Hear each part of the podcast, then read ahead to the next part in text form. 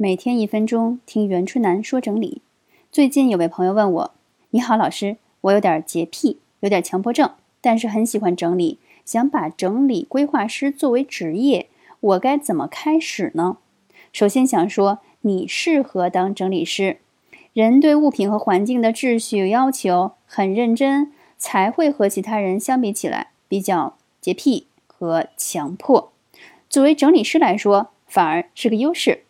想当职业整理师，首先要整理好自己的家，之后从身边的亲戚朋友和同事等等家庭当中收集大量的案例，积累经验，逐渐打出口碑，让老客户们帮你介绍新客户。